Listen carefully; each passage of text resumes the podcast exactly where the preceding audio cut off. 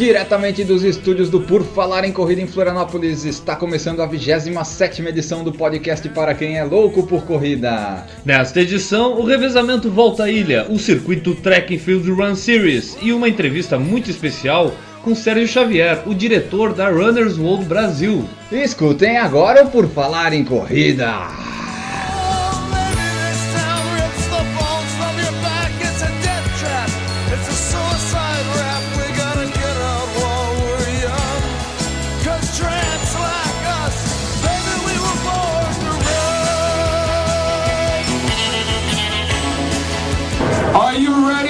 Run?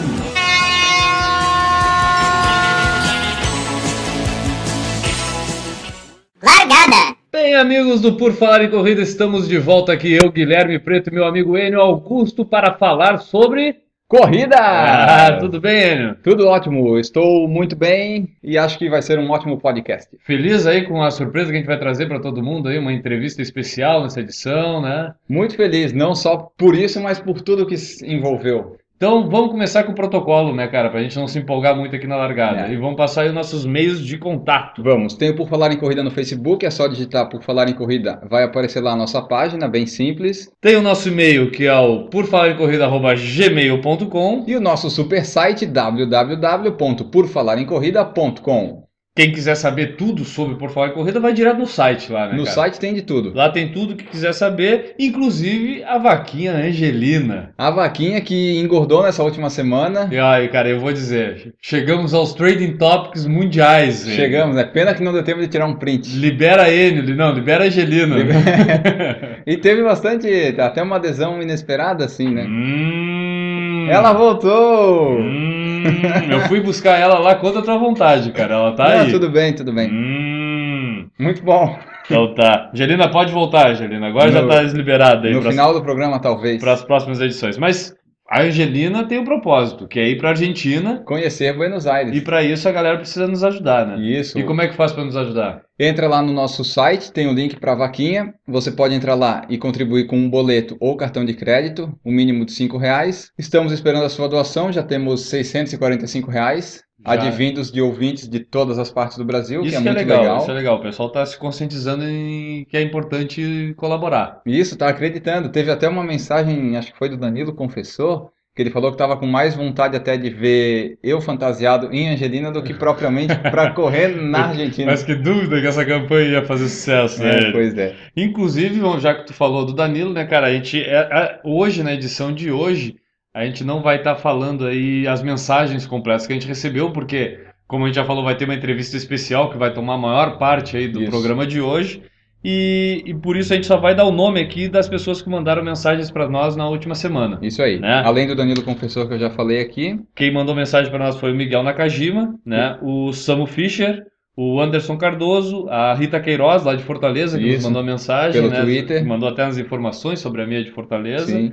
O Danilo Confessor, que tu já falou, que colaborou lá com a hashtag FreeAngelina. Isso, ele e o Miguel Nakajima pelo Twitter lá pediram. Ajudaram com É. o Free, Free Angelina. O Maurício Geronasso, o Geronasso, nosso amigo do Twitter, é sempre ele nos deu uma dica, inclusive, de compartilhar com o Podcast Brasil. Isso, agora o Ah. nosso Twitter feed está integrado e quando sai publicado já sai lá Já para vai lá. vários Muito seguidores. obrigado, Maurício. Quem tiver mais ideias aí para divulgar melhor o Por Falar Uhum. Corrida, é só mandar. Pode mandar. E o Wildon Herbert, né, ouvinte que a gente já falou dele em outras edições aqui antes, Sim. e que agora aderiu à moda dos blogs aí, que a gente vem incentivando e pedindo pro pessoal, quem quiser criar blog, manda para nós o endereço, a gente divulga, quem já Aham. tem e quiser que a gente fale aqui, a gente Só fala mandar também. que nós divulgamos também. E ele criou o dele, que é o gamadosporcorrida.com. Esse gamados é com dois M's ali, tá? Sim.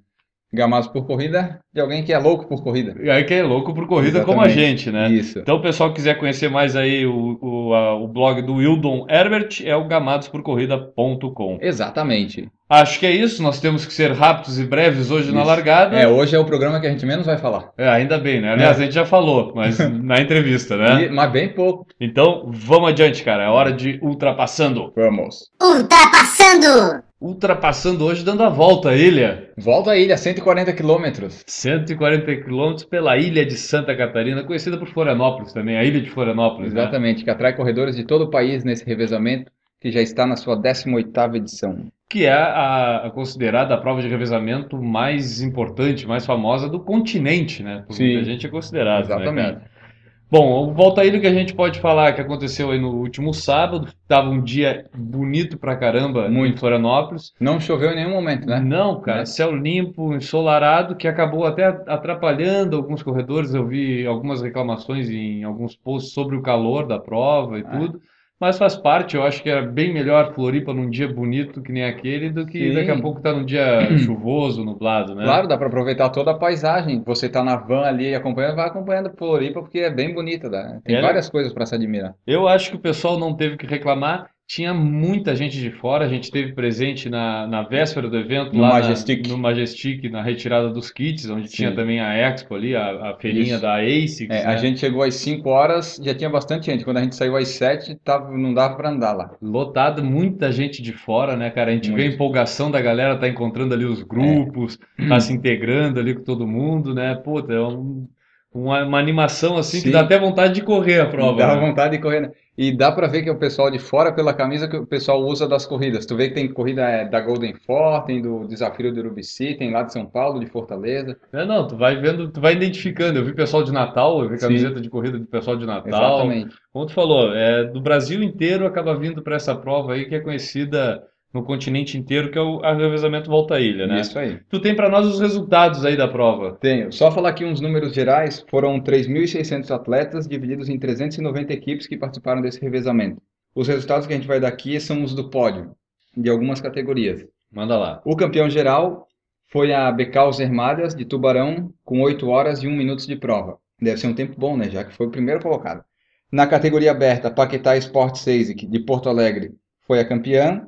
Na categoria veterana mista, a Transpallet Air Cargo Service, de Brasília, foi a Nome- vencedora. Nome difícil, hein? É, lá de Brasília. A André Vilarinho ASICS Opus, de Senador Canedo, que eu não faço ideia de onde seja, ganhou na categoria dupla. É, categoria aberta mista foi vencida pelo SESI do Heleno Fortes de Belo Horizonte. Categoria veterana 40 pela, pela Hello Vux Hydra de Curitiba. Categoria veterana 50, Chão do Aterro do Rio de Janeiro. E a vencedora da categoria feminina foi a André Vilarinho Feminina de Senador Canedo também. Mas garanto que todo mundo se sentiu é, recompensado com a prova, né? Ah, Sempre claro. é, né, cara? O pessoal sempre sai, sai com aquela impressão de um ambiente de amizade, um ambiente Assim, de alegria. todo mundo né? quer voltar. Todo mundo sempre Pode perguntar para qualquer um que correu Volta à Ilha, eles querem voltar no ano que vem. Legal. É, a gente só teve um incidente aí que foi um fato triste do, do evento, a gente pode dizer assim, apesar de ter acabado bem, Sim, tudo foi triste pelo acontecimento, mas não aconteceu nada que, que agravasse pior, e, né? e- e- e tirasse o brilho do evento, né? A gente pode dizer assim. Que foi um, um problema com o atleta Flávio Sanhudo, tá? De Porto Alegre, ele é do Rio Grande do Sul. Ele estava competindo lá pela praia do, eh, ele estava entregando o posto no posto de troca, entregando o trecho dele no Uhum. posto de troca que ficava lá na praia dos Açores. E logo depois que entregou, teve ali um, um mal-estar, né? E acabou tendo um princípio de parada cardíaca, se pode dizer assim, princípio de infarto. Ele Uhum. estava em parada cardíaca, né?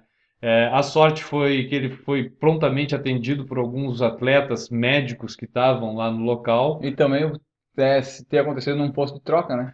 Ter sido no aconte- posto-troca também, Entendeu? isso foi uma sorte dele, né? Aham. Com certeza, porque se fosse no meio do caminho, talvez não E- tivesse tido é, aquele atendimento talvez. que acabou salvando a vida dele. Isso. E tiveram alguns personagens aí que a gente já ficou sabendo uh, o nome, inclusive que participaram desse salvamento do, do Flávio, que foram é, pessoas como o Dr. Cristiano Bulsin, que a gente soube ali, é, também o Dr. André Moon, é, e o soldado Eloy, que foi era integrante da equipe de bombeiros que estava correndo e tinha acabado de entregar o trecho no Uhum. posto de troca, estavam saindo e viram a situação e ajudaram com o salvamento, ligando inclusive para o pessoal da, do salvamento aéreo, do Ah. Corpo de Bombeiros, que ajudou a fazer o atendimento mais rápido E possível. o transporte do. E o transporte né, do Flávio para o Flávio, hospital, isso. que acho que acabou. A rapidez de todo o atendimento do pessoal que estava ali acabou salvando a vida dele, né? Isso aí. É, então era isso, eu acho, de, De volta à ilha, sim. de volta à ilha, de ultrapassando, e vamos adiante e vamos continuar correndo. Vamos, vamos. Continue correndo! Acho que esse circuito o Track and Field Run Series, cara, é o que mais cabe aqui no Continue Correndo para as pessoas que querem começar a continuar correndo. Sim, é um circuito muito famoso que está por todo o Brasil e que geralmente atrai bastante pessoal que está começando. É, eu acho que é a porta de entrada de muita gente no mundo das corridas, Sim, porque é um circuito que além de ter distâncias acessíveis, que são 5 e 10 quilômetros é, na maior parte das etapas que eles têm, é. a maior distância sempre é 10 km.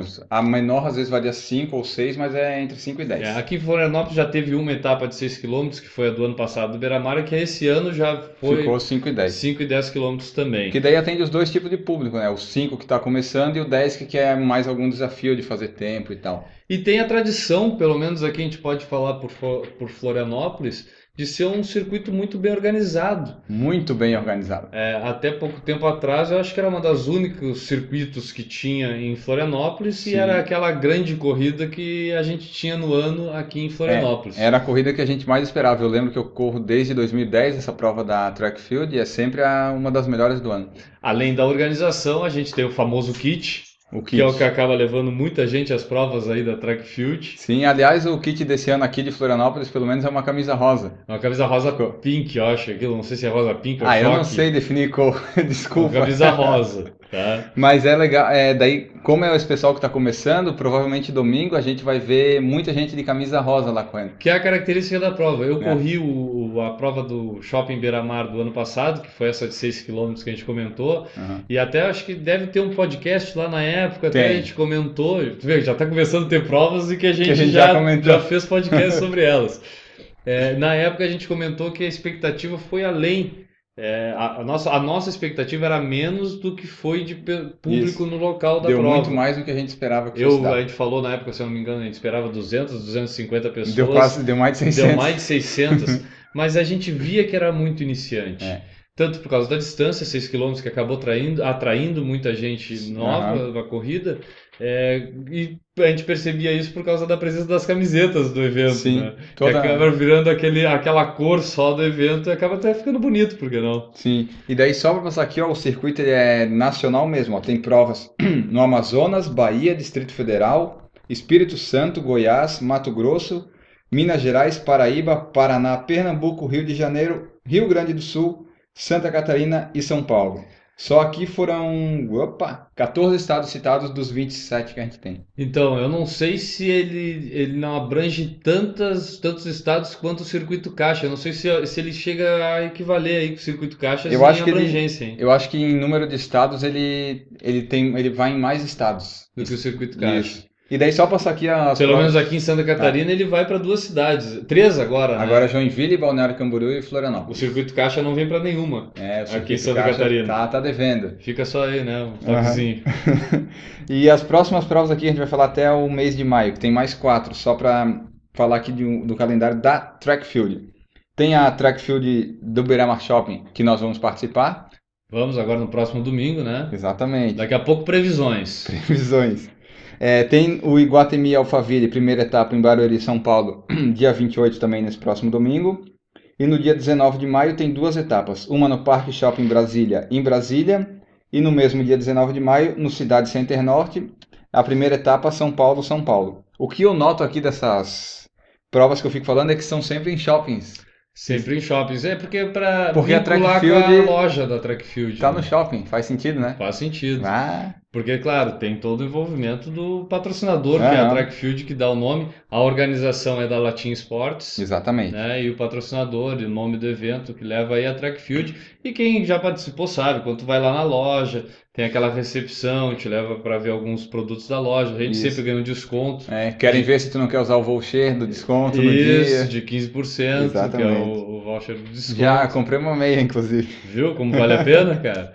Então envolve todo esse lado comercial, que é óbvio da corrida, né? Mas que é um evento que eu acho que tem que ter- merece os parabéns por abranger tantos locais e acho que proporcionar o início aí de muita gente, né? Sim, e só para passar aqui os dados da que vai ter aqui em Santa Catarina, vai ser domingo agora, largada às 7h30, num horário que é perfeito para correr, né? E além da corrida de domingo agora, que larga às 7h30, como eu falei, tem mais três etapas aqui em Santa Catarina que a gente mencionou. Que é interessante nós darmos a- as datas, né? Isso, 28 de julho de 2013 no Shopping Guatemi Florianópolis, que é a etapa tradicional que tem aqui desde 2010. Essa, essa sempre vai muita gente. Vai. Dia 8 de setembro de 2013 tem a track field no Joinville Garten Shopping, lá na cidade de Joinville. Que ano passado foi uma prova que muita gente elogiou e gostou da prova lá em Foi a Joinville. primeira vez que teve, a né? Agora vai vez. repetir. Isso. E por último, vai ter em Balneário Camboriú, dia 13 de outubro, a track and field no Balneário Camboriú Shopping. Essa é, tá estreando esse ano. Isso, ano passado teve a Corrida e Caminhada contra o Câncer, que foi no Balneário Camboriú Shopping, é da a mesma organização da Latin, mas não era track field ainda. Mas é o mesmo esquema de organização e de camiseta. Então, já é, mas, mas é a primeira etapa É, track, track field, field, chamado Track Field Run Series Exatamente. lá em Balneário Camboriú, né? Sim, sim, sim. Eu aconselho esse circuito para quem está começando, é uma ótima opção, mas a gente não pode esquecer de quem está querendo bater recorde aí nos 5 km, nos Ah. 10 km. Pelo menos aqui em Florianópolis a gente pode falar, é uma ótima opção porque o percurso sempre é plano. Sempre é na beira-mar, não tem como não ser, né? E outra é sempre muito bem medido, então não tem, Muito. não, é difícil correr o risco de ter a menos ou a mais. né? É, eu não sei dizer os 5 km, eu só corro os 10. Os 10 sempre bateu certinho. Meus recordes pessoais foram todos na É. track field. O pessoal dos 5 geralmente acaba reclamando ali de uma diferencinha pequena de 50 metros, 100 metros se dá, né? É, daí Por não- causa que eu, é porque eu acho que a prova é medida para os 10 e aí aquela escapada que dá para concluir os 5 é que acaba dando essa pequena diferença. Mas é, é uma prova que incrivelmente todas as etapas sempre tiveram a me- medida certa, então é uma Sim. prova que a gente confia e aconselha também para quem quiser bater recorde. Batemos nossos recordes E lá. né? falando em recordes, será que virá recordes do podcast nessa track field? Olha, só se for de alguém que não é nós, né? Então vamos lá, chegou a hora, nós já estamos nos caracterizando pelas profecias aqui do Profecias. podcast.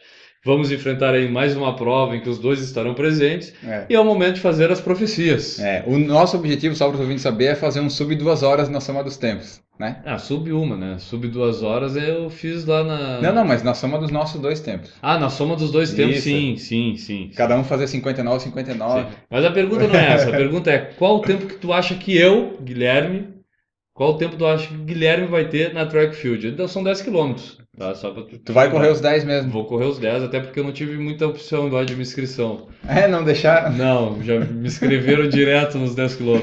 Ah, 51 e 25. 51 e 25, olha, eu aposto que eu não vou nem, nem duvidar muito. Eu não botei um sub 50. Não. E eu? Eu vou fazer que tem. Bom, ah, o N Augusto, tu já sabe o teu número? O meu é 471, tá? O pessoal pode conferir lá depois. Eu peguei, mas eu não- acho que é 470, se eu não me engano. 470? Acho que tem a ver com as nossas Deve estar muito inscrições. próximo uma da outra, foram feitas juntas. O, o N Augusto, número 470, vai terminar em 47 e 38 segundos. Muito bem. 47 e 38. Anota aí. Deixa eu anotar aqui, 47 e 38, o Enio, 51 e 25, Guilherme. 51 e 25. Fazemos um sub 50, se fizer a média disso aí. É. Eu acho que nós vamos acertar em cheios, ah, mas confiram no podcast número 28. No 28 vai ter todo, vai ter o tempo, vai ter como a gente está, como se saímos, Resultado. Então fica aqui gravado nossas apostas. nossas previsões. nossas previsões e vamos conferir então no podcast da semana que vem. Isso. Acompanhe-nos. Vamos agora para o que interessa, para o papo de corredor. O motivo desse podcast existir, o 27 pelo menos. Vamos lá. Papo de corredor. Um papo de corredor muito mais do que especial, né? Sim, o melhor papo de corredor que já fizemos em toda a história do podcast. Mas a gente primeiro acho que precisa explicar um pouquinho aí o, o como surgiu e esse papo de corredor tão especial assim, que é com a entrevista nada mais nada menos do que com o diretor da Runners World Brasil, Sérgio Xavier Filho. Sérgio Xavier Filho. Isso. É, N. Augusto, conte para nós um pouco de como surgiu essa oportunidade de entrevistarmos o Sérgio Xavier, diretor da Runners World Brasil, como eu já Uhum. falei, é, aqui para o Por Falar em Corrida, já que tu foi o responsável por esse contato. Na verdade, foram nossos estagiários que estavam um sábado à tarde no computador lá olhando o movimento das redes sociais. Esses estagiários são sensacionais. São. Eles eh, se deram conta de que o Sérgio Xavier estaria aqui correndo o Volta à Ilha, como ele já fez umas seis ou sete vezes, como ele falou pra gente. Daí mandamos uma mensagem para ele. Se, ele. se conseguíamos falar com ele, uma entrevista, uma conversa. Mandamos uma mensagem achando assim, ele não vai nem responder, né? É, mandamos no Twitter até. E ele falou que seria um prazer e se mostrou totalmente disponível. Pegamos o e-mail dele, trocamos algumas mensagens e marcamos para essa conversa acontecer lá no dia da retirada do kit. Isso, que aconteceu no dia 19 de abril. 19 de abril, na sexta-feira, lá na- no Hotel Majestic, como tu já falou. Então a gente entrevistou o Sérgio Xavier, que nada mais é do que diretor de núcleo das revistas da editora Abril, que engloba a Runner's World, como a gente já falou, a Placar, Uhum. né, a Quatro Rodas, a Viagem e Turismo e o Guia Quatro Rodas. Além disso, ele já escreveu até um livro, que é a Operação Portuga, e hoje comenta na Band News FM e dedilha algumas coisinhas lá no Twitter, né, que é o arroba SXRunners, Isso. quem quiser seguir lá no Twitter. É, e com tudo isso que ele faz, ele conseguiu achar um tempinho de uma hora para falar com a gente. Isso mesmo. Então, pessoal, acho que nada mais nos resta do que colocar a entrevista para o pessoal escutar, né? Ah, coloca aí, vale muito a pena escutar, pessoal. Então, fiquem aí com a entrevista com Sérgio Xavier, diretor da Runners World Brasil. Pessoal do Por Falar em Corrida, hoje a gente tem um papo de corredor muito especial. Nosso entrevistado veio a Florianópolis para correr o Volta à Ilha. É gaúcho de Porto Alegre, gremista, fator muito importante, Muito né? importante. Muito importante. Maratonista com longa experiência. É, e autor do livro Operação Portuga e dirige um núcleo de revistas da editora Abril que tem a Placar, Quatro Rodas, Viagem e Turismo, Guia Quatro Rodas e a versão brasileira da maior revista sobre corridas do mundo, que é a Runner's World. Nosso entrevistado é o Sérgio Xavier. Tudo bem, Sérgio? Tudo bem, prazer. Poxa, que o currículo é um pouco maior do que eu, assim, mas é, eu sou um pouco mais simples do que isso. Beleza. Então a gente pode começar aqui falando é, sobre o Sérgio Xavier, corredor, né? Que é aquilo que todos nós aqui queremos saber e, e pegar um pouco mais da experiência do Sérgio Xavier como corredor. No teu perfil lá do blog Correria, da- no site da Runners, tá, o Sérgio Xavier está descrito da seguinte forma: Sérgio Xavier Filho já correu de tudo do cachorro, da mãe, que o obrigava a fazer o dever de casa, dos colegas maiores, depois aprendeu a correr melhor, vieram as meias maratonas, as maratonas e outras provas malucas mundo afora. Bom, como e quando aconteceu essa transformação do guri que fugia da mãe pro Xavier corredor, praticante do esporte corrida? Pois é, é difícil a gente, a gente é, é, identificar o momento exato que a gente se torna um corredor, né? Eu acho que é, tem gente que até tem um momento X, né?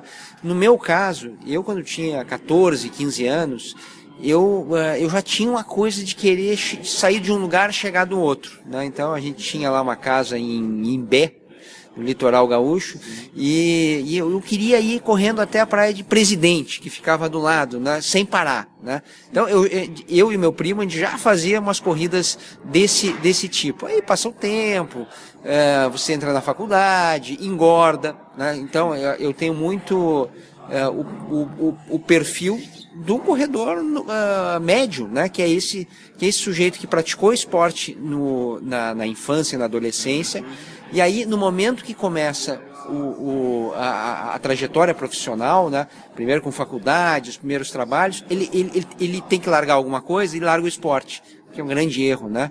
É, que eu acho que é um pouco a nossa falta de cultura esportiva que nos, nos deixa que isso aconteça, né? É, de parar de, de, de se exercitar. E aí vem, vem o sobrepeso e daqui a pouco vem a consciência. A gente se dá conta que, uau, é, eu tô muitos quilos acima, eu não sou isso.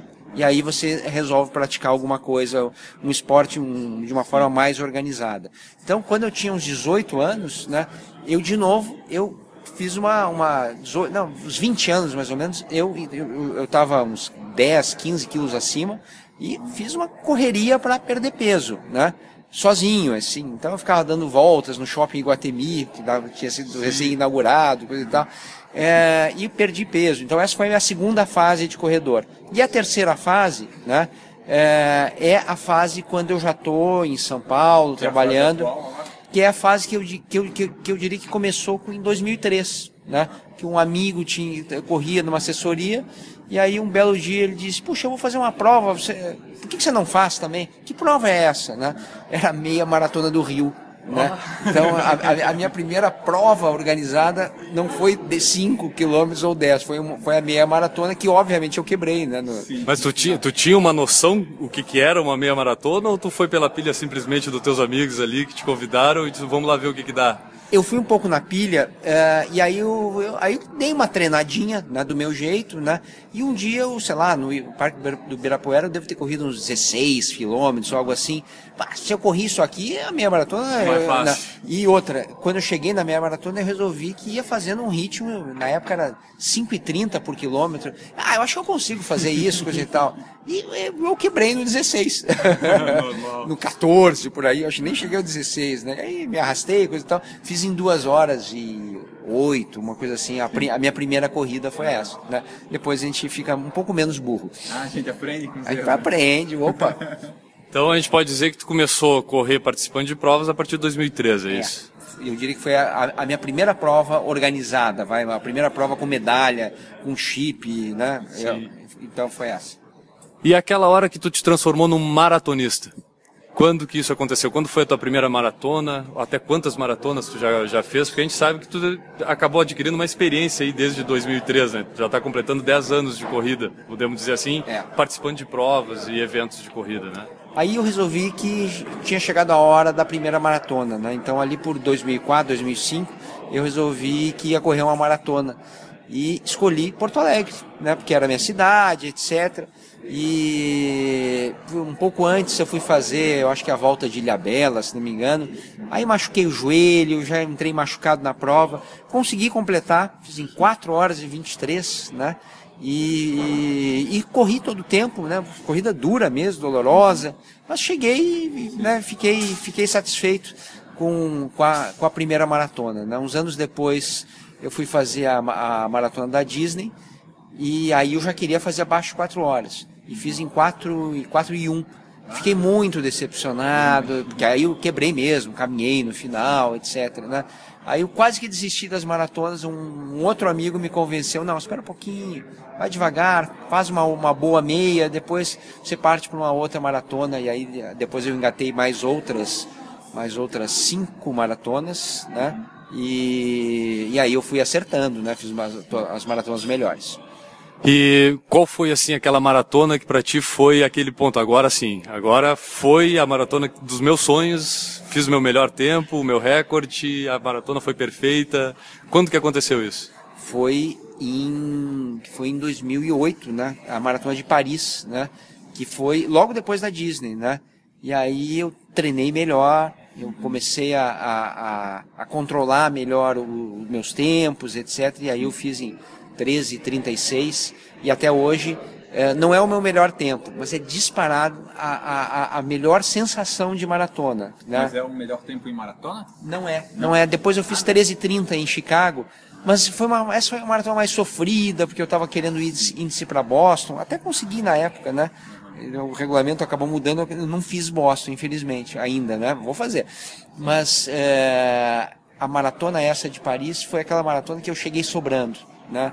Que que eu, que eu, que eu cheguei, o último quilômetro foi um dos mais rápidos da corrida. Isso é uma sensação incrível, né? É, E é assim, o- a, a grande lição que serviu para mim desse, dessas, dessas corridas é quando você consegue fazer que o último quilômetro seja um quilômetro feliz, é o que vai te trazer a, a melhor lembrança daquela corrida. Talvez aquela vontade de querer repetir, de voltar a fazer aquele mesmo tipo de corrida. né? É, você vê, em, em Chicago, né, uns anos depois, eu, eh, dois anos depois, eu fiz em 13h30, né? eh, mas o, o último quilômetro foi um sofrimento, me arrastei, etc. Che- Cheguei a dar uma caminhadinha antes até e fiz um. O, o tempo é muito bom, mas a sensação de Paris é muito melhor. Sim, claro. Então eu acho que eh, a gente ter. Eh, e uma outra coisa que eu fiz interessante em Paris foi, antes de começar a maratona, eu olhei o percurso e marquei eh, os pontos que eu devia me lembrar. Porque eu achei que, olha, quilômetro 5 é Praça da Concórdia, ó, presta atenção. Quilômetro Como não sei quanto. É, é, você vai passar ah, na, na torre, olha para a esquerda. Então eu, eu, eu fiz uma, uma. Eu gravei isso na minha cabeça. Então a maratona que eu tenho hoje na minha cabeça é uma maratona visual. De, de, de ter levantado a cabeça, olhado direitinho aqueles pontos e guardado isso na memória. Então acho que a corrida tem um pouco também de. Não é só performance, né? É, eu acho que tem sentimento, tem essa, é, essa coisa afetiva que a gente tem com os percursos, né? Claro. Ah, Mas em Paris, em, ah, em Paris, ou, ou aqui em, em Santa Catarina, na, na, volta à ilha, eu tenho vários, eu tenho várias fotos na minha cabeça, né, de momentos que eu passei por determinados lugares, que o sol estava não sei aonde. Tá, tá, essas coisas a gente grava, né? Eu acho que uh, isso torna a experiência muito mais bacana, né? Legal. Já que a gente falou de Chicago, de Paris, da Disney, é, tu é diretor de um núcleo de revistas que fala de turismo, inclusive, né? E como é que é essa tua relação com as viagens e as corridas? É, visto que o deserto, até no deserto da Atacama tu já correu, né? É. Segundo que a gente levantou. Correr ou viajar, o que, que é melhor? Os dois.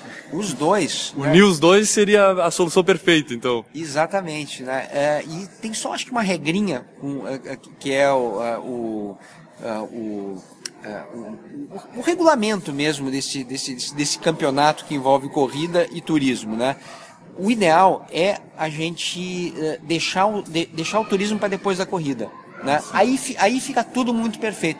Chega em cima da corrida, faz a corrida, tira, tira o, o, o, peso ali da performance da cabeça e depois o passeio fica uma beleza. É, eu, é, eu, eu, cometi esse erro na Disney quando é, eu fui uma semana antes. Andei com os meus filhos e tal, caminhei. O tempo todo preocupado, provavelmente. Nem, nem, sei se eu me preocupei tanto, eu sei que eu quebrei no dia da maratona é. muito, né? E, e foi muito a, dolorido. Só fez a maratona? Eu fiz. Não é... pensou em fazer o desafio do Pateta, aquelas coisas todas? Não, nem pensar, né? Nem pensar. desafio do Dunga agora, o novo que vai começar agora, que, nem que, pensar. Que tem então. mais uma corridinha ainda por cima, né? Eu não sei, eu acho que uh, uh, eu tenho um pouco de, de pé atrás com, com essa ideia da, da ultra, né? Dos grandes volumes, das grandes distâncias. Eu acho que o, o, o meu prazer, pelo menos, não está exatamente nessa, nessa no, volume, né? no volume, nessa quantidade de quilômetros corridos. Né? O, meu, o meu prazer está muito mais no jeito que eu corri poucos. Né? E, e eu acho que cada vez mais, eu ainda tenho umas maratonas para fazer, porque eu quero conhecer, mas a, a, meia maratona me parece uma distância muito mais saudável, né, ideal, e, e, e eu acho que ela te oferece tudo. Que ela te oferece uma sensação de longa distância, né? Você corre mais de uma hora, com certeza, né? É, é, e pode correr menos que duas, que eu acho que é, é, entre uma e duas é um bom tempo de, de meia maratona. E, e, e, dá para você ir, conhecer a cidade, a tua musculatura fica muito mais tranquila. Eu acho que o caminho natural é algum momento eu parar com a maratona e ficar e ficar nas meias, que eu acho que é muito mais divertido. Mas ainda tem umas maratonas para fazer. Então a gente pode dizer assim que para o maraturista né? A melhor distância, na tua opinião, é a meia maratona? De longe, de longe, porque a maratona, né? Ela te cobra um preço, né? No, no, nos dois dias seguintes, você corre a maratona domingo, segunda você está mal e terça você está pior, né? O, o ciclo inflamatório é, ele, é, o pico dele acontece é, 48 horas depois e não 24 horas, né? Então são dois dias que você já, já tem eles comprometido, né? Para fazer o turismo, inclusive. Então a, a, a, meia você já, você já ganha dois dias de viagem, então é mais essa. Falando um pouco agora do livro. Tu escreveu, tu escreveu um livro que aborda o tema de corridas, né? Que é um grupo de amigos tentando bater o recorde do, do Portuga. Isso. Né? Como foi escrever esse livro? O fato de ser um livro tratando de corrida te tornou menos dificultoso escrever o livro? Mais prazeroso, vamos dizer assim? Olha, é, eu acho que não. Eu acho que o fato. Não é o fato de ter a corrida que, que, que fez disso um grande prazer. Né? Eu acho que foi principalmente o fato de ter uma história que, é, que para mim ficou muito clara que era uma história tão boa que ela não deveria se, se ater só aos corredores, né? Então eu tive uma preocupação de não contar uma história de corrida, mas de contar uma história de seres humanos, né? De, de superação, de camaradagem, né? Que são, acho que, o, o, os dois sentimentos centrais ali do, do livro do Portuga. É, então foi mais ou menos isso que eu fiz. E, e, é, e, até curioso, mas enquanto eu li, enquanto eu escrevia o livro, é, eu lia ao mesmo tempo um outro livro ou melhor, eu relia, eu já tinha lido o livro, que é aquele livro chamado Noir Rarefeito, do, do, do John Krakauer, né? que é um livro sobre a subida no Everest, né? que é um livro fantástico, você não consegue largar, né? e eu me dei conta, espera um pouquinho, esse cara tem um segredo que eu preciso descobrir qual é. Né? Porque como é que ele consegue me prender né, falando sobre alpinismo, que é um negócio que está distante, completamente distante da minha realidade, eu não, não, eu não tenho nenhum apreço especial ao, ao alpinismo, mas ele me prendeu, né? Aí eu fiquei pensando, pô, é exatamente o que eu quero fazer com uma história de corrida. Eu não quero só que corredores se interessem por ela, né? E eu acho que dá para isso acontecer. Qual é o segredo do, do, do, do Krakauer, né? E aí, enquanto eu escrevia, eu ia relendo. E eu fui descobrindo qual era o segredo. O segredo era, claramente, contar a história das pessoas. Né? Construir cada um dos personagens. Né? A história é importante mas os personagens são importantes, então eles têm que ter, eles têm que ter vida. Então, é, humanizar a história. É, você, se você não conseguir situar o leitor, explicar direitinho quem é esse Portuga, por que, que ele, por que, que ele, por que, que eu devo saber da história dele? Você tem que construir a história dele, né? É, é, construir é contar, né? Contar com detalhes, tentar, né? É, deixar isso de uma forma saborosa, né? E aí eu fui, contei do Lelo, do, do, do, do Tomás, de todos, do Guto, sobretudo, né? Que, que é uma figura importante nessa história. E, é, e, e, eu fiquei satisfeito. Eu acho que assim é, é, é, se eu for ver tudo que eu já fiz na vida, assim, o livro é o que eu fiz, que eu fiz de mais importante para mim. Legal. Tu te sentiu mais motivado depois de escrever o livro com a corrida e com o ambiente da corrida entre amigos? Ou não mudou muito simplesmente foi. A, a, tu já te sentia motivado e sentia necessidade para escrever o livro? Essa, uh, existiu esse aumento de motivação e ele aconteceu antes ou depois do livro? Não, eu não fiquei mais motivado não, porque eu já eu, eu sempre fui muito motivado, sobretudo porque eu acho que a corrida não é um esporte individual, eu acho que ele é um esporte coletivo. Né? Eu sempre encarei a corrida dessa forma. A corrida mais bacana é a coletiva. É a corrida que acontece no momento do treino ou da prova mesmo, mas acontece muito depois da prova, quando você conversa com os amigos. Eu acho que não basta correr, né? A gente, a gente tem que contar a corrida, né? Melhor, tem que com... é melhor até do que o durante. Exatamente, que compartilhar, né? Então eu, eu já tinha isso muito claro, né? E quando eu ouvi a história, eu disse, uau, isso é, é o que eu queria, uh, é o grande exemplo do que eu, do que eu sinto da corrida. Né? Essa história toda deles, do, do, Marcos Paulo Reis, do Portuga, do Lelo, de todos eles.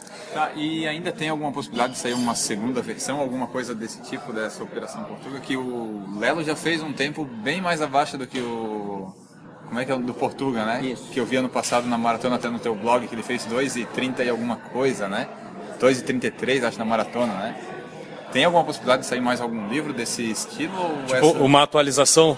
É, alguma coisa assim?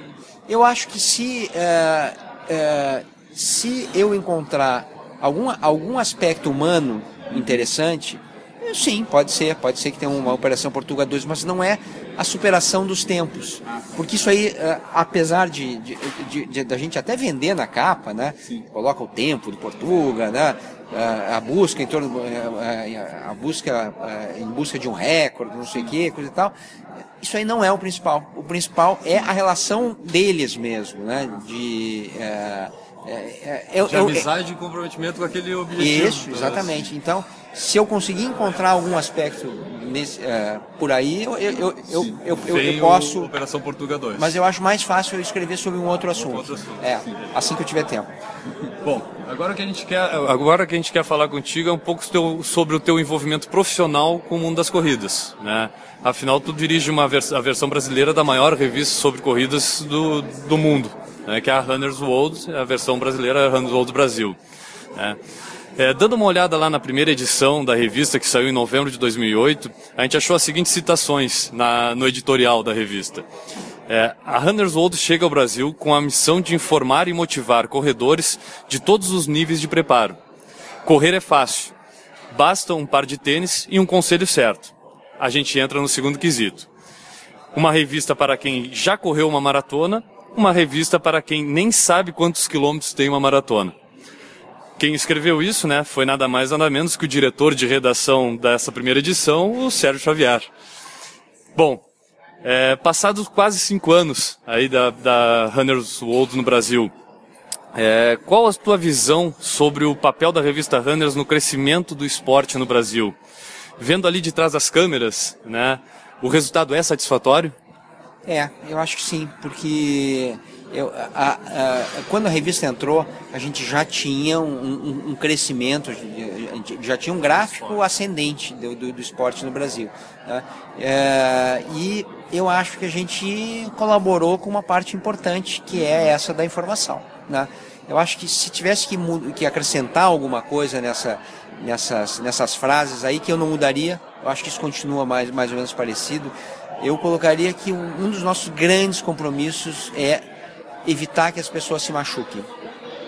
Sim. Esse é um ponto fundamental, assim, né? Porque é, quem está começando desenvolve com muita rapidez o aeróbico, né? Porque ele, ele, é, ele é rápido mesmo, né? Logo você está correndo muito, muito uh, uma distância muito maior do que aquela inicial. Só que a musculatura não acompanha da mesma forma o aeróbico. Né? Então, uh, as, as, lesões acontecem porque a gente se empolga. É simples assim. Né?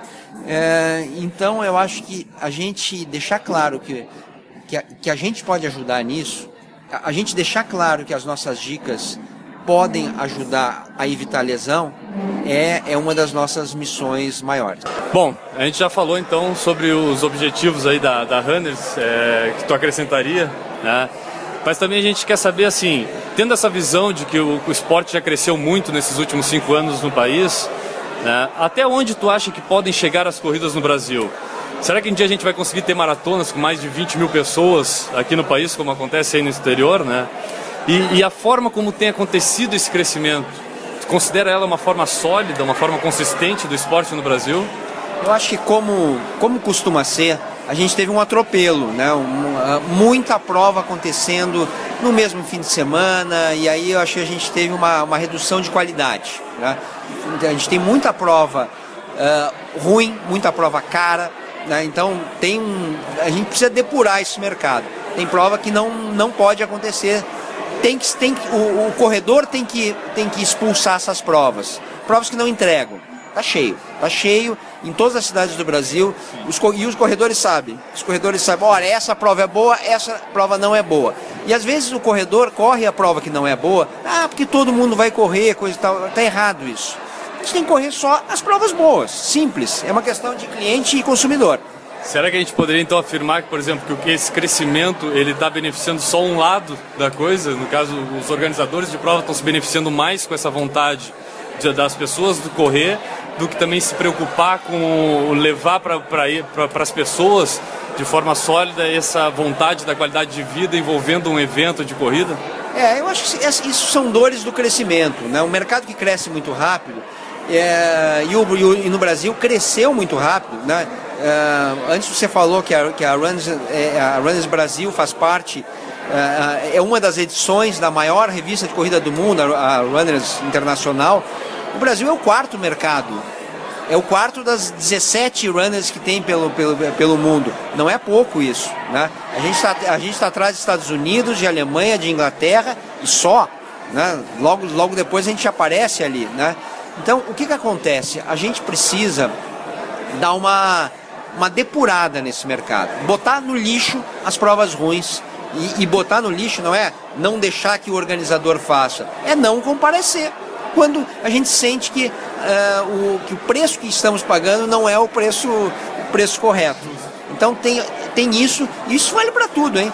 Se, se, o, se o leitor achar que a nossa revista não está entregando uh, o, que, o, que ela, o que ela promete, pelo preço que ela, que ela custa, uh, pare de comprar também. É assim, é jogo jogado. Né? É, é, é, é, tem que, a gente tem que exigir mais qualidade. Esse é um dos problemas do, do mercado brasileiro. Então, acho que em matéria de corrida, a tendência é a gente ter menos.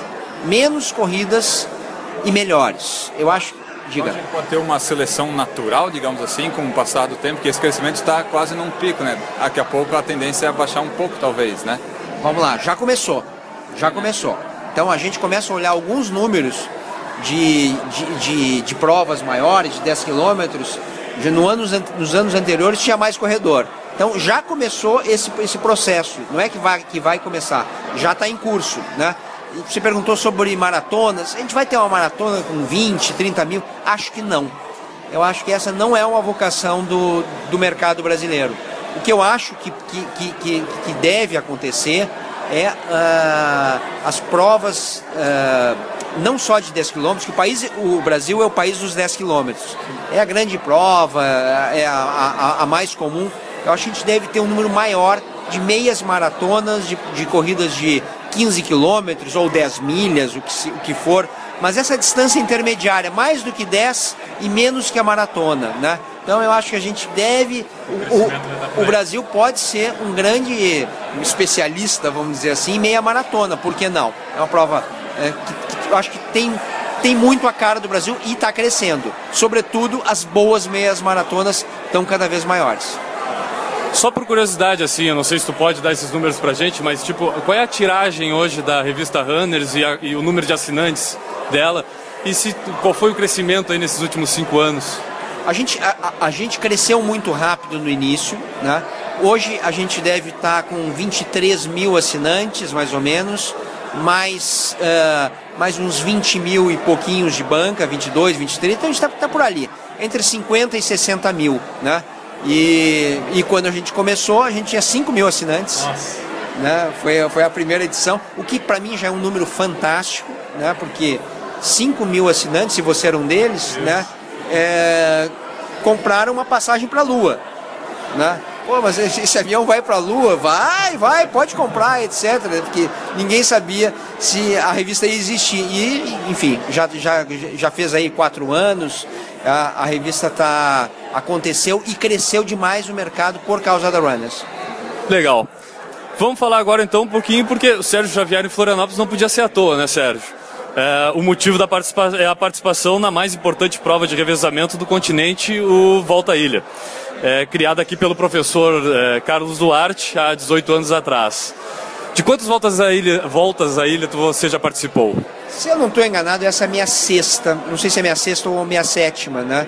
É, e, e cada vez mais eu percebo que essa é uma corrida fascinante, né? Porque não, e não é pela performance, não é para conseguir resultado, né? Mas é uma reunião de amigos incrível e cada vez mais a gente, a, a, a equipe que eu, que, eu, que, eu, que eu geralmente eu formo, né? É, ela, ela virou uma equipe de amigos, né? Então eu acho que cada vez os nossos tempos estão piorando porque o, o, principal requisito para entrar na nossa equipe é ser um cara muito legal, divertido e bacana. Então esse, esse é o nosso espírito. assim. Então a gente pode dizer que a, a grande graça de participar de uma prova de revezamento está na companhia dos amigos. É de longe, de longe. A gente passa um dia e, o, e a gente tem um colunista nosso, que é o Iberê, Iberê Dias, baita corredor, né? É, e que não tinha jeito, não queria correr de, de uh, revezamento, etc. E eu insisti, insisti, você tem que ir, tem que ir, tem que ir, foi. Né? Faz dois anos ele veio aqui, é, veio até machucado, etc. Ele ficou apaixonado, né? E só não está hoje aqui com a gente porque ele está em Londres, né? Tá de férias, coisa e tal, e claro que está na maratona de Londres, ele não vai correr, mas ele outro dia estava com o Mofará, né? O, o, o, corredor ganhou os 10 mil, então ele está empolgadíssimo lá. Só por isso já, já me mandou mensagem como é que eu não estou aí? E a frase dele, que eu acho que resume o espírito: melhor da volta à ilha não é correr, é estar tá dentro da van. É o melhor momento que é a da tiração de sarro. Talvez ele tenha razão mesmo. É um dia inteiro aproveitando a ilha de Florianópolis, o esporte e os amigos, então, né? Exatamente. E quando acabar tudo, né? A gente vai, senta, come uma mariscada, come, um, come toma uma cerveja, porque corredor não precisa ser é, é, não precisa ser um membro da, da Igreja Católica. Né? A gente é, é normal, não é? E para a prova de amanhã, tu já sabe teu trecho? Existe alguma expectativa de resultado aí da equipe? Como é que tá organizando aí a equipe para a prova amanhã?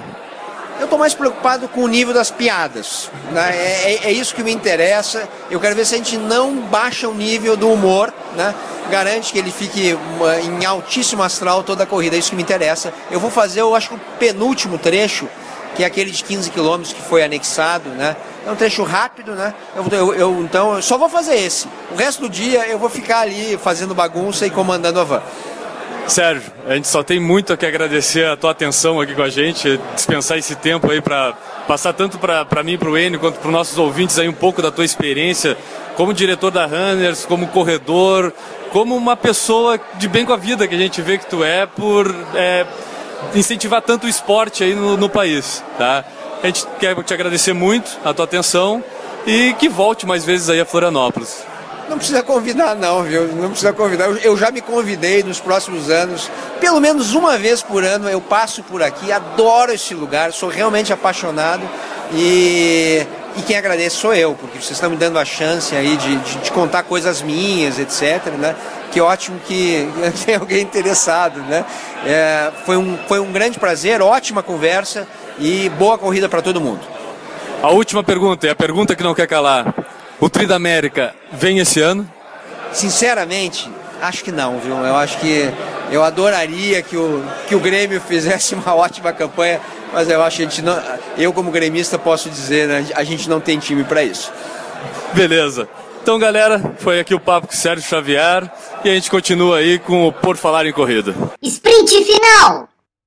E antes então de a gente partir realmente pro sprint final aqui, eu acho que a gente tem que agradecer mais uma vez ao Sérgio Novamente Xavier agradecer. Por toda a atenção que ele nos deu, por nos dedicar esse tempo lá no, no Hotel. Majestic, nos dando a Foi entrevista. Muito simpático, gente boa, alto astral. Alto né? astral, pô, encarou ali, a gente teve que fazer uma troca de ambiente, o pessoal que prestou atenção aí no áudio viu que de Deu um uma certo minuto né? em diante a entrevista fica com um pouco mais barulho no fundo, Isso. porque era o pessoal chegando ali pra, pra... Pra entrevista. Pra... Primeiro pro buffet e depois pra re- retirada dos kits. Isso. E E aí, fora aí que começou a ter mais barulho e tudo, a gente Uhum. achou que aquilo, pô, daqui a pouco o cara, né, vai ficar incomodado. Sim. Pô, o cara nos ajudou, ele dava opinião até Sim, pra gente. ele disse pra onde a gente tinha que ir, ficar jornalista, né? É isso aí. Cara, mais uma vez, muito obrigado, Sérgio. Se tu tá escutando aí, foi um prazer enorme te conhecer e parabéns pelo teu, pra- pelo teu trabalho e pela pessoa que tu é. Isso, nos tornamos mais fãs ainda. Totalmente, muito mais fã ainda. E eu só quero ter, concluir uma coisa aqui dizendo: eu Diga. discordo que o Grêmio não vai ganhar a Libertadores. Ponto. Não precisamos comentar mais nada. Tá, tá bom. Vamos adiante então? Vamos só passar os recados finais paroquiais. Então vamos lá, meios de contato. Página no Facebook, Por Falar em Corrida, o site www.porfalaremcorrida.com e o e-mail por falar em corrida, arroba gmail.com. Tem ainda o iTunes, onde tem as últimas 15 edições, você pode avaliar com 5 estrelas e deixar seu comentário. Deixe seu comentário, eu gosto de ver comentários lá no iTunes. Tem, eu já tenho uns 5 comentários, se eu não estou enganado. Queremos mais, todo mundo aí que tem assinante. Quantos assinantes? Nós tínhamos, acho que aproximadamente quase 90 assinantes já lá no, no iTunes. Talvez agora te, te, é, tenhamos mais, porque eu olho o gráfico do servidor e tem pontinhos falados por todo o Brasil ouvindo. Legal, e é sempre daquela campanha, né? Se tu tem algum amigo que não conhece o por Falar em Corrida, vai lá e apresenta ele. É. Diz, ó, tem a página do Facebook, segue os caras lá, né? É legal, é, legal fazer isso. É Sim, legal e- divulgar o Por Falar em Corrida. É muito bom e já temos 1150 curtir. A quem interessar possa. E a gente tem que falar também daqueles blogs, que são os nossos. Ah, é verdade. Não, não é? Não temos que falar deles? Temos, fala aí do seu. O meu blog é o www.corrervicia.com, onde eu falo toda a minha história de corredor lá. Eu Tem o meu Twitter pessoal, que é o arroba Guilherme Preto, e tem o Twitter do Correr Vicia, que é o arroba Correr Vicia. Isso aí. E o N Augusto? No radioativos.blogspot.com, eu estou tentando escrever um texto por semana, mas tá difícil pra caramba. Ah, te vira, né? E- Blogueiro, blogueiro, vida de blogueiro não é fácil É mesmo. complicado. E ainda tem o Twitter, arroba IAOG, onde eu falo umas besteiras. Sigam-nos, acompanhem-nos, Sigam-nos os bons Isso. e os ruins também. escutem-nos e vamos Power, Power Song. Ah, vamos, só deixa antes eu completar para falar nesse último bloco também da vaquinha. Ah, claro, eu já ia atropelando a vaquinha. Não, não pode ainda. Ela tá em processo de engorda. Então vamos lá, sem atropelar a vaquinha. É, Vamos. só dizer pro pessoal entrar lá, contribuir, 5, 10 reais já ajuda. Ah, Desse, né, nessa forma de 5 e 10 que chegamos nesses 645 atuais. A gente promete te incomodar com a vaquinha só até dia 31 de agosto. Só. E é só aqui no podcast. Daqui a pouco a gente já para de incomodar, né? Sim. Então tá. Vamos lá pro Power Song agora. Agora posso ir pro Power Song. Pode ir. Sem atropelar a vaquinha. Sem atropelar. Ela já foi lá pro estábulo. Hum. Ela já tinha ido, eu acho. Não foi. Power Song! Power Song dessa edição 27 nada mais é do que um pedido do nosso entrevistado. Eu acho que Isso. nada mais justo, né? Né, o, a Power Song é tão especial quanto o Papo de Corredor. E o- a gente pediu então lá pro Sérgio Xavier nos indicar uma música para o Power Song. Isso. E ele indicou duas músicas. Ele quis nos. Achou que ia nos passar uma rasteira, né? É. Dizer, não, vou botar aqueles guri lá agora numa, numa sinuca de bico lá. Eles não vão, vou ter que fazer ele escolher uma música das que eu indiquei. Isso. Ele nos colocou numa sinuca ou não? Não, porque a gente escolheu as duas. Claro, o jeito porque- mais fácil de decidir é pegar tudo. Eu acho que o Sérgio merece nós tocar todas as músicas que ele quiser indicar Sim. aqui, né? Então, vão ser tocadas duas músicas do Power. Song de hoje. Isso. Pela ordem, vai tocar primeiro a música Pelas Tabelas, é interpretada pela Roberta Sá. Música do Chico Buarque, né? Lançada lá no disco que se chama Chico Buarque, Muito criativo. em 1984. E a gravada aí pela Roberta Sá. Então, pelas tabelas, vai ser a primeira música que vai tocar. Isso aí. E a segunda música vai ser Fly Me to the Moon. Isso, do gravada pelo Frank Sinatra e pelo Tom Jobim. Isso, a gente pegou um pouco a história dessa música. Essa música foi gravada a primeira vez pelo Frank Sinatra em 1964, acompanhado do Count Basie. E a versão, o- essa versão gravada lá em 1964 foi arranjada pelo Quincy Jones, cara, que é aquele produtor famoso lá Do Michael Jackson, do né? Michael Jackson, ele mesmo, tá? Só que a versão que a gente vai tocar agora, ela foi gravada em 1994 junto com o Tom Jobim Isso aí. pouco antes de ele morrer e tá lá no álbum Duets 2 do Isso. Frank Sinatra. O Frank Sinatra, para quem não sabe, gravou pouco antes de morrer, ele morreu em 98, Isso. né? Ele gravou dois discos, o Duets 1 e o Duets 2, com cantores famosos aí, inclusive tem uma, uma música famosa que é Miss Sarajevo, com o U2, Uhum. que eu não sei se está no álbum 1 ou 2 do Duets, Mas mas, tá foi, lá, né? mas foi gravada junto com Frank Sinatra e é muito conhecida. E essa versão é Fly Me to the Moon, junto com o Tom Jobim, e vai ser a música que vai encerrar o podcast de hoje aí, depois de Pelas Tabelas, da Roberta Sá. Isso aí. Essas duas músicas encerram o nosso podcast e a gente se despede por aqui. né? Até, até a próxima, Isso. até o podcast número 28 na semana que vem. Estamos aqui cansados ou não da corrida do fim de semana agora, mas Isso. voltaremos. Voltaremos e esperamos que vocês tenham gostado, tanto da entrevista quanto de todo o resto do podcast. É isso aí, pessoal. Um abraço. Até logo. Até a 29 edição.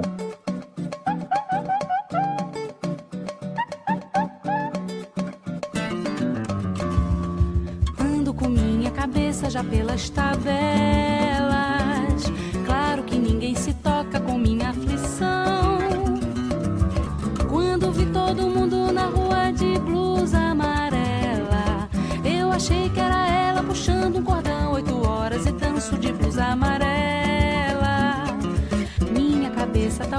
Faça as assim.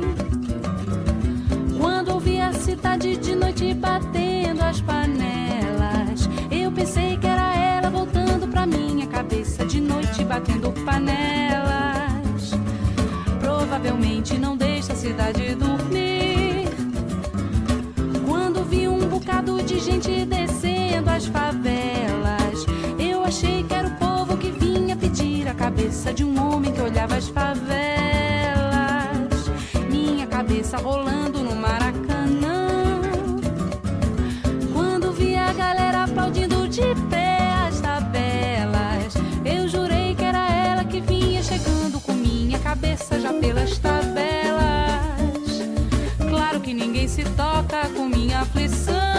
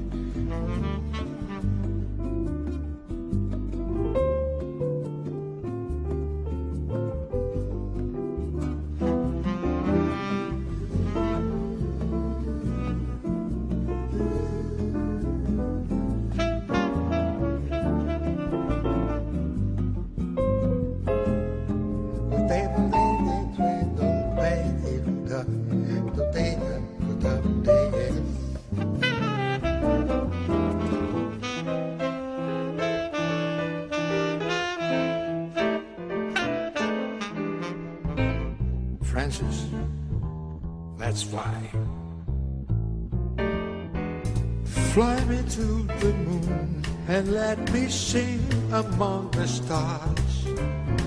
Let me see what spring is like on Jupiter and Mars.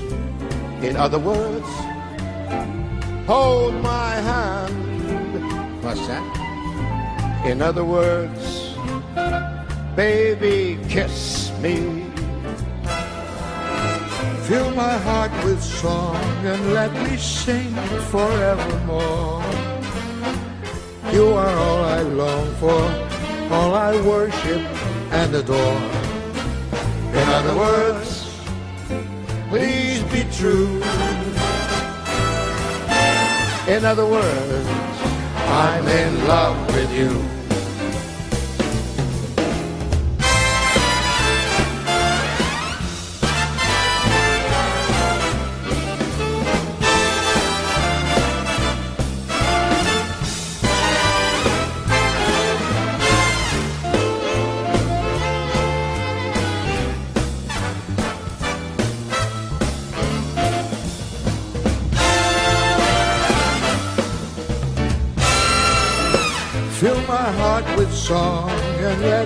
Sing forevermore.